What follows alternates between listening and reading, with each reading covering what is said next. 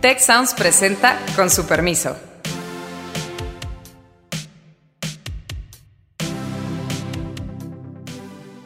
Con su permiso, el presidente López Obrador está en Washington y casi nadie entiende por qué.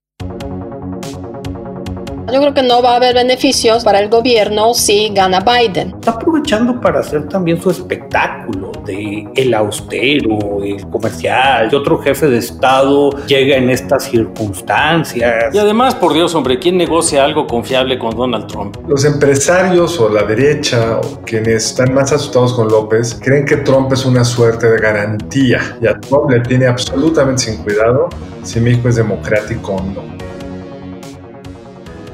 ¿Cómo les va? Yo soy Alejandro Poiré, me acompañan en esta ocasión Beata Boina, Héctor Villarreal y Carlos Edizondo y esperemos descifrar las razones, los motivos, las ventajas potenciales de este viaje del presidente López Obrador para visitar a Donald Trump o simple y sencillamente hacer un recuento de los daños esperados. El día de hoy estamos grabando, es 8 de julio, allá está López Obrador en Washington y vamos a ver si podemos descifrar este misterio. Beata, como diplomática, ex diplomática, yo espero que tú nos des la mejor versión posible de lo que está ocurriendo y del propósito de este viaje. Muy bien, eh, muy bien Alejandro. Mira, pues visita en un momento muy poco eh, adecuado, dadas las eh, elecciones que se acercan en los Estados Unidos. Y yo misma, como todos nosotros, nos hemos preguntando por qué, qué gana AMLO, qué gana Trump. Lo que gana Trump yo creo que está muy claro, aunque después de la visita lo vamos a saber con, con, con toda claridad, o sea, el tema electoral y tener la foto con el presidente de México es una ganancia evidente. Aparte de eso, yo creo que temas energéticos van a ser muy importantes en esta visita. Ahora bien, ¿qué gana el presidente de México? Eh, yo creo que es pagar el favor o los favores que le ha hecho el presidente Trump hasta ahora al presidente de México, que han sido varios, sobre todo en el tema energético nuevamente. Y aparte de eso, yo creo que el presidente de México está apostando a que realmente quien va a ganar esa elección en Estados Unidos va a ser el presidente Trump, o sea, va a haber una continuidad. Entonces, quizás le podrá devolver ciertos favores en el contexto electoral mexicano, revelando algunas informaciones que puedan ser útiles en ese contexto de la campaña electoral. Eh, los daños sí son, eh, son posibles, obviamente depende mucho de cómo se va a comportar el presidente Trump. Ahora bien, se han eliminado del programa de visita los encuentros con los medios de comunicación, las preguntas de los medios de comunicación, lo cual yo creo que, es a la pregunta a la pregunta que nos hacía Héctor hace un ratito fuera de micrófono de si no iba a ir Lord Molécula, no va a ir ni Lord Molécula ni van a estar presentes los demás medios de comunicación. Oye, los medios van a estar. Alejandro, porque no va Lord Molécula, no hay preguntas, porque es el tipo de preguntas que le gustan. Imagínate con preguntas de gente que pregunta que costan incómodas. Imagínense una pregunta de Lord Molecula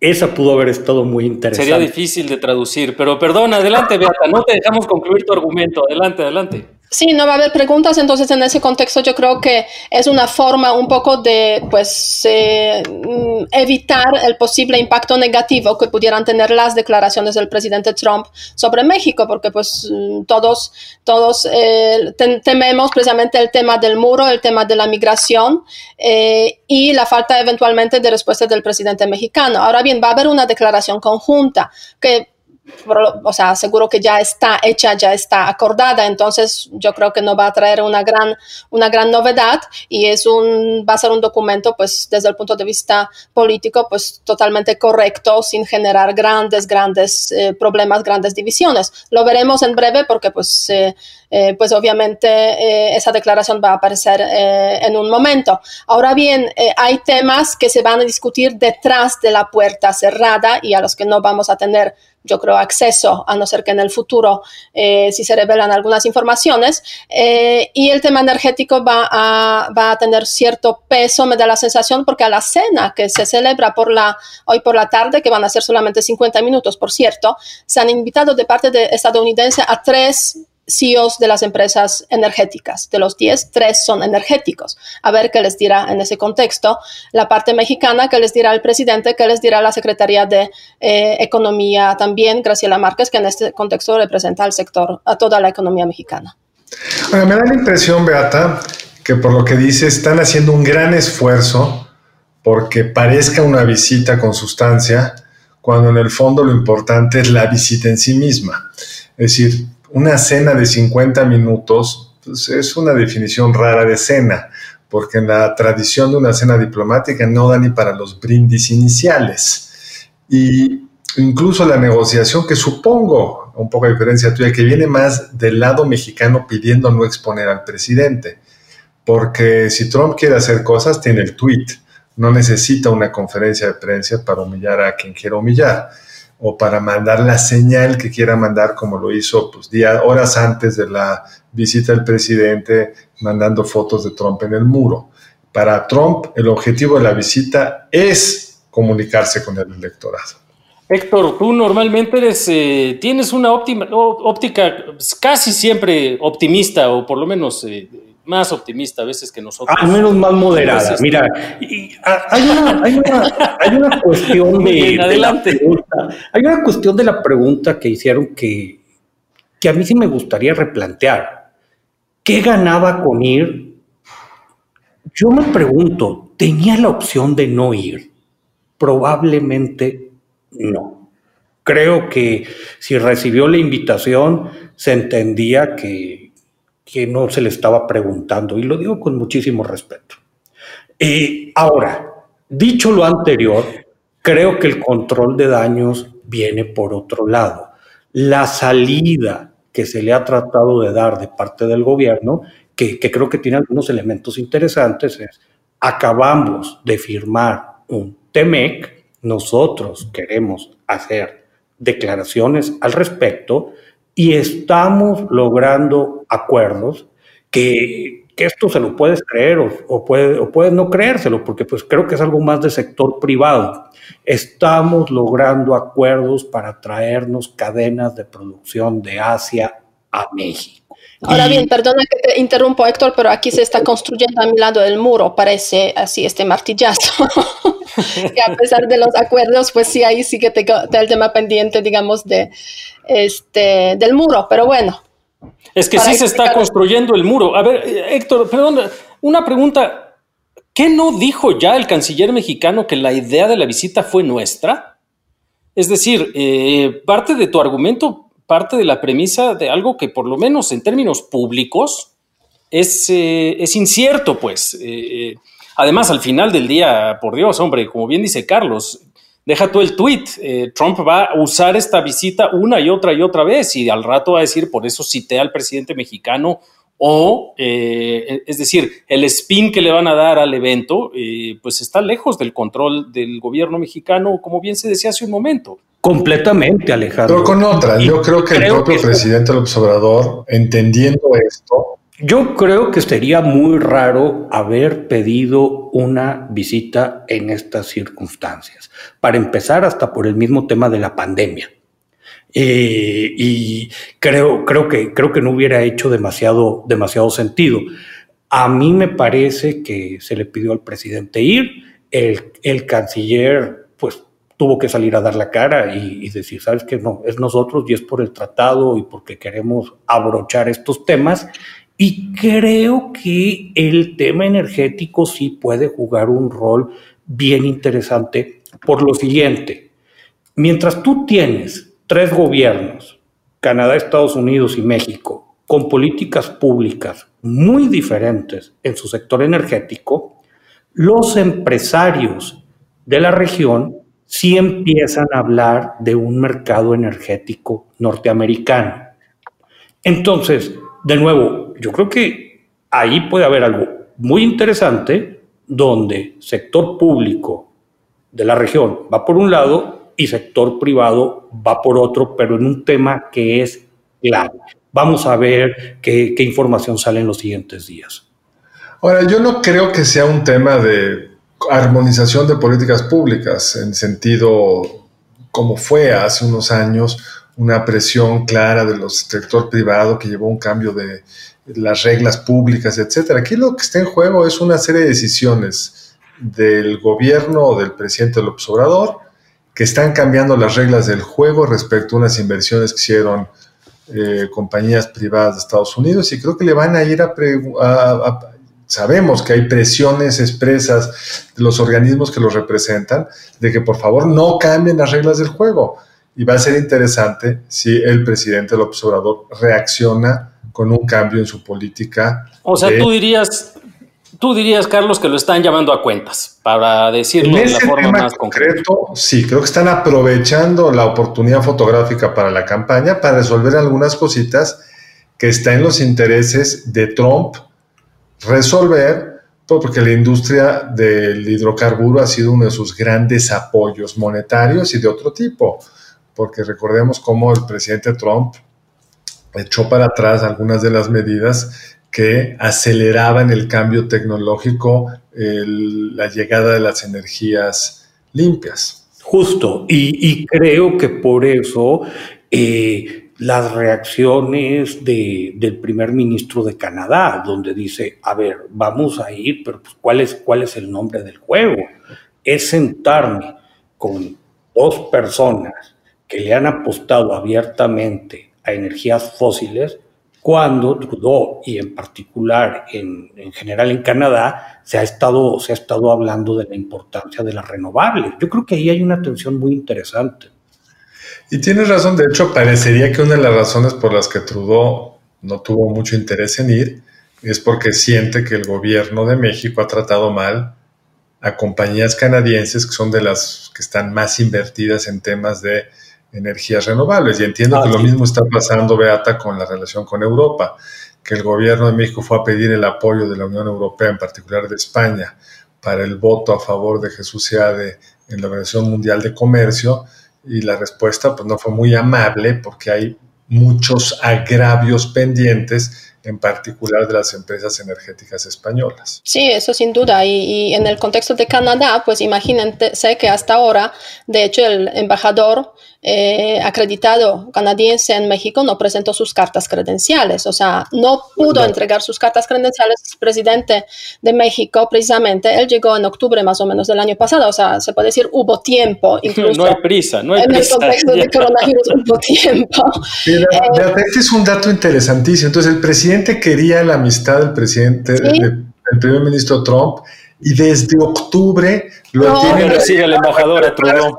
A ver si lo esto es bastante poco común con un socio cercano. Sí, porque en caso de Estados Unidos, cuando llega el embajador de Estados Unidos, pues la recepción de las cartas credenciales es inmediata, básicamente. No inmediata, primero fue a la basílica.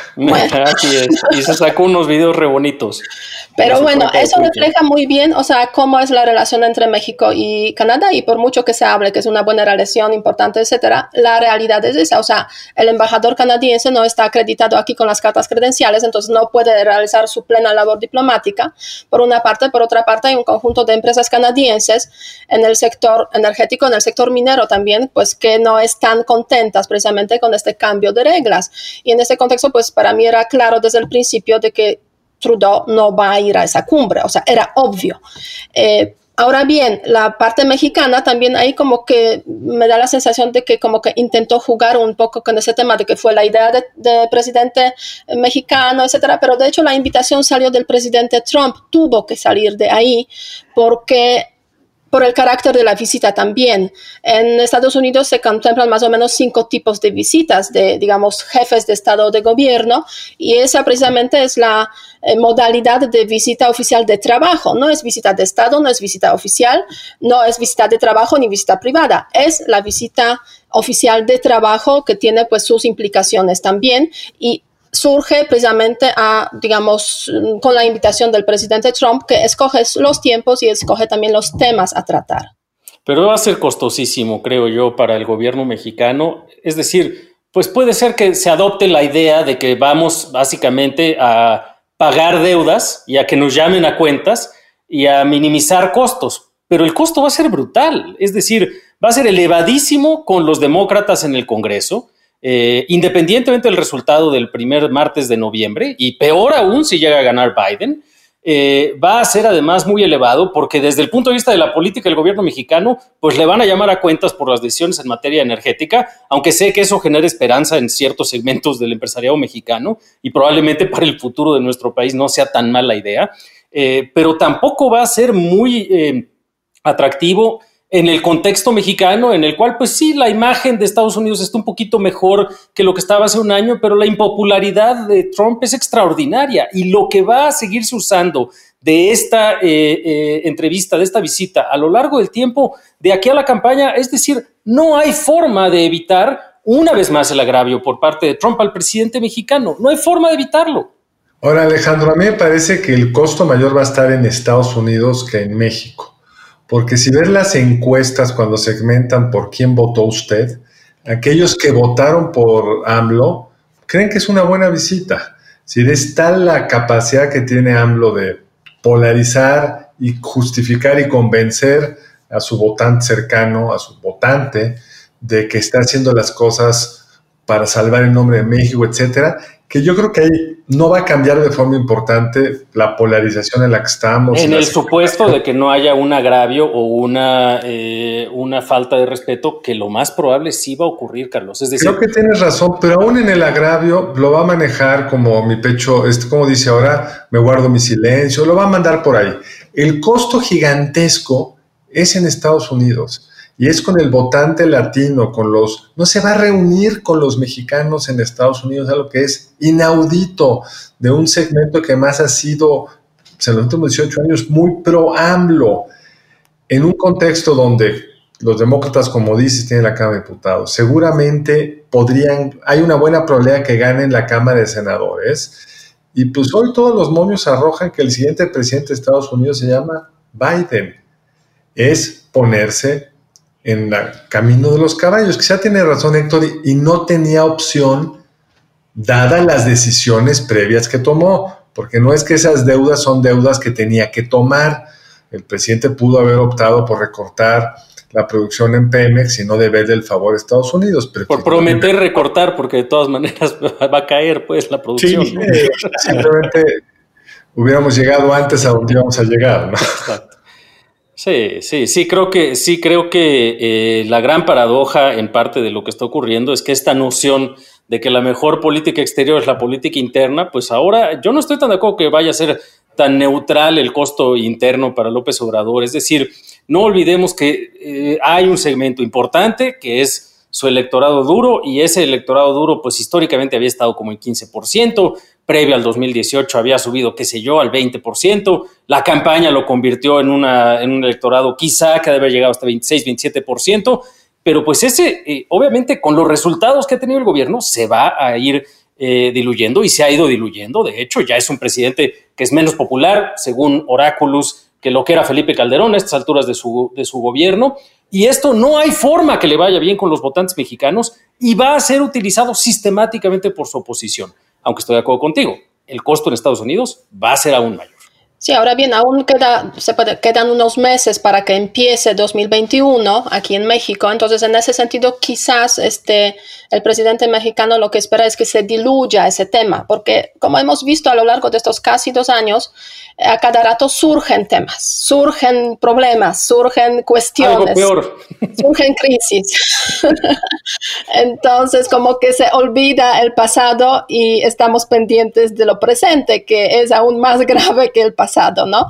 Entonces, yo creo que pueden contar con ese, esa capacidad de olvidar el pasado en los próximos meses eh, y realmente, pues, con este favor que se le hace a, a Trump en caso de que él gane, pues puede tener beneficios en el año 2021.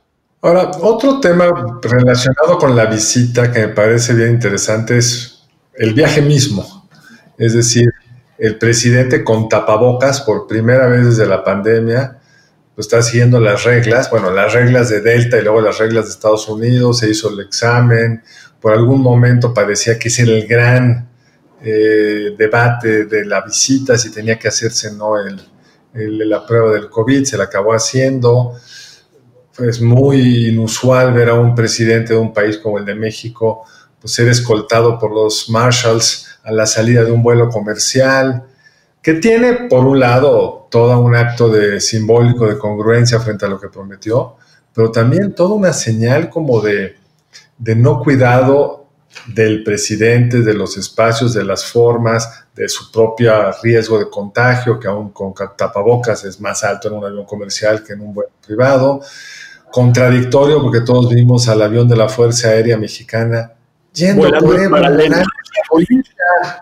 y no usaron ese instrumento que se tiene para llevarlo a Estados Unidos. Entonces, como que también da cuenta de todo lo que es López Obrador en su muy personal estilo de gobierno. Yo, yo tuve varios comentarios ahí. Yo, yo quisiera juntar la última idea de Carlos con lo de, con lo de Beata. Eh, a mí me parece que, que está siendo tremendamente congruente en esa parte. Más aún, si con esta lógica de lo que dice Alejandro, de los costos del viaje, pues está aprovechando para hacer también su espectáculo de el austero, el comercial, yo paso por aquí, que otro jefe de Estado llega en estas circunstancias. Y, yo creo que eso es algo que a su base le, le, va a encantar y no va a tener ningún problema, ningún problema con eso. Y, y me parece que ojalá para los intereses de López Obrador, el debate quedara en si se pone o no se pone el tapabocas, porque creo que va a haber cosas sustancialmente más importantes en el fondo. Incluso después de esta visita, ya un programa de gobierno que tenía agujeros por todos lados, va a ser más difícil encontrarle una consistencia lógica. Y quiero asumir que si el presidente mexicano, e insisto, con mucho respeto, se vio obligado a ir, al menos se haya negociado, y esto es en el terreno de Beata, que no le metan un trancazo con Venezuela o Cuba, porque creo que entonces sí, esto ya, ya sería una cena muy desencajada. Pero vieron, vieron el video o un, un una video que circulaba en el internet hoy de manifestantes, creo que de origen venezolano, diciendo no queremos un vecino comunista. O sea, aunque lo hayas negociado, ya se metió en el, en el proceso de la visita de Andrés Manuel Observador. Y además, por Dios, hombre, ¿quién negocia algo confiable con Donald Trump? O sea, eh, en fin, eh, creo que el, el costo va a ser de largo plazo eh, para este gobierno. Imaginemos una administración Biden en los últimos cuatro años de gobierno de López Obrador, con mayoría demócrata. Creo que de alguna forma, parte de lo que sí está ocurriendo implícitamente, y creo que eso quizá en el escenario de que fue una petición del gobierno de Estados Unidos, pues no fue un cálculo explícito del gobierno mexicano, pero ciertamente en estas visitas oficiales y de Estado que nos ah, señalaba Beata, eh, unas de las que más han destacado son de líderes autoritarios de otros, eh, de otros lugares del mundo, que en otras ocasiones no se imaginaban estar presentes en la agenda de la Casa Blanca. Y ciertamente la apuesta también del gobierno de López Obrador, implícita quizá tal vez, es que por lo menos Trump no se va a meter con ese pedazo de la agenda doméstica. Con Venezuela, por supuesto, a Evo Morales lo corrieron en función de eso. Lo mismo en ciertos acercamientos con Cuba. Y si nos sale barato desde la perspectiva del gobierno, si le sale barato al gobierno, no será demasiado enfática la exigencia en materia de energía. Pero también lo que va a empezar a pasar son todos estos otros litigios que en el marco del TEMEC van a empezar a darse porque ya los anunció Lighthizer, porque los demócratas están de acuerdo con ellos y porque no hay forma de frenar esa dinámica que es precisamente para lo cual existe el TEMEC como está concebido en estos momentos. Entonces, difícilmente va a haber beneficios eh, eh, y se pueden contener o se pueden negociar, creo yo, eh, algunos de los costos. O sea, yo creo que no va a haber beneficios, digamos, para el gobierno si gana Biden. Eso es, si gana Trump, eh, puede que eh, tengan por ahí una vista gorda, se puede decir, a muchos temas que por aquí se van a ir desarrollando, temas de la democracia, de las instituciones. O sea, eso, es temor, bueno, los empresarios o la derecha, o quienes están más asustados con López, creen que Trump es una suerte de garantía pero Trump es solo garantía para lo que le beneficia a él. Y a Trump le tiene absolutamente sin cuidado si México es democrático o no. En una agenda demócrata, temas más de orden institucional y de mediano plazo, pues tenderán a ser más importantes como lo han sido históricamente en la agenda del Departamento de Estado, como decías tú, Beata, democracia, derechos humanos, cambio climático, trato a migrantes, paradójicamente, como decías tú, Alejandro, sin duda la, la parte laboral del TEMEC, que el gobierno mexicano creo que no se da cuenta la complejidad de administración que eso va a implicar. Muy bien, queridas colegas, queridos colegas, se nos acaba el tiempo. Tengo que reportarles lo que nos dijeron nuestros, eh, eh, nuestra audiencia, la pregunta que les hicimos la vez pasada. Eh, pues un resultado apabullante. Ya nuestra productora nos regañó por hacer preguntas tan obvias, pero preguntamos sobre si la estrategia de seguridad del presidente López Obrador debiera de continuar o dar un giro y eh, aunque usted no lo crea, 1.1% de, de nuestra audiencia dijo que debía de continuar con el plan, 98.9% de quienes contestaron nos dijeron que debía de dar un giro y ajustar. Yo en esta ocasión les quiero preguntar algo que espero sea un poquito más dividida la opinión y es si será buena o mala la visita de López Obrador a Donald Trump para México. Eh, y vamos a ver qué, nos dicen. Tendremos también cuando salga esta pregunta más información, más resultados de la propia visita. Con su permiso, nos retiramos y nos escuchamos en la próxima ocasión. Muchas gracias. Muchas gracias al equipo del Tecnológico de Monterrey y de Tech Sounds. Productor ejecutivo de Tech Sounds, Miguel Mejía. Productora de Con su permiso, Alejandra Molina y postproducción, Max Pérez. Les invitamos a escuchar el siguiente episodio de Con su permiso y el resto de programas de Tech Sounds en los canales de su preferencia.